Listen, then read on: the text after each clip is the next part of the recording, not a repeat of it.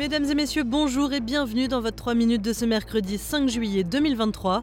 Marianne Murat cette semaine au micro de SBS French News. La campagne du non contre la voix aborigène au Parlement reprend des effets de style de la politique de Donald Trump. Accusation faite cet après-midi par la ministre des Australiens indigènes. Dans son allocution devant le National Press Club à Canberra, Linda Burney a souligné que les principales priorités de cette réforme seraient la santé, l'éducation, l'emploi et le logement, et que ceux qui militaient à son encontre répandaient de fausses informations. On l'écoute. The No campaign is being run by a group called Fair Australia.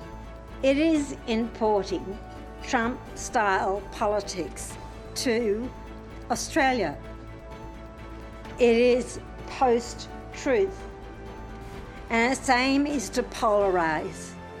Its aim is to sow division in our, in our society by making false claims Sur la scène internationale, les autorités russes et ukrainiennes se sont mutuellement accusées de planifier des attaques contre la centrale nucléaire de Zaporizhzhia. De son côté, Moscou affirme que Kiev a l'intention de larguer des munitions contaminées par des déchets nucléaires sur l'usine, occupée, on le rappelle, par la Russie depuis plus d'un an. De l'autre côté, Volodymyr Zelensky assure que c'est Vladimir Poutine qui prévoit d'attaquer l'usine pour pouvoir rejeter la faute sur l'Ukraine.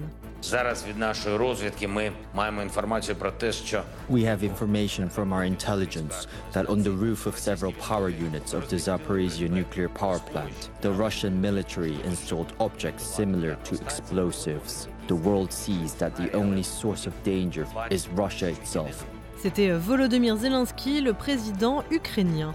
Au Moyen-Orient, des témoins affirment que les forces israéliennes se sont retirées de la ville palestinienne de Jénine après avoir mené l'une de leurs plus grandes opérations militaires en Cisjordanie occupée euh, depuis des années.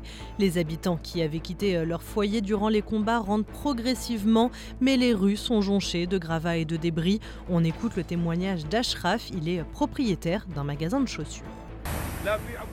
This is a shoe shop. It does not contain explosives, nor does it contain rockets. A shoe shop that I live off. They burned it all down. It was full with my merchandise. They destroyed me. They only came to destroy the economy and the situation. There is no resistance here. It's a shop. They blew it up and burned it down. May God have his revenge. Thank God. It's a sacrifice for the resistance and for the country and for Jerusalem. 12 Palestiniens, dont au moins 5 combattants et un soldat israélien, ont perdu la vie. Et enfin, en bref, on apprend que le secrétaire général de l'OTAN, Jens Stoltenberg, va rester en poste encore pendant un an jusqu'au 1er octobre 2024. L'ancien Premier ministre norvégien est en action depuis 2014. Son mandat devait se terminer l'année dernière, mais il a été prolongé suite à l'invasion russe en Ukraine. C'est donc une deuxième prolongation de suite. Le principal intéressé s'est dit honoré par la décision de ses alliés. Voilà messieurs dames pour l'essentiel de l'actualité résumé en 3 minutes. Je vous souhaite de passer une bonne soirée et je vous dis à demain pour un nouveau bulletin.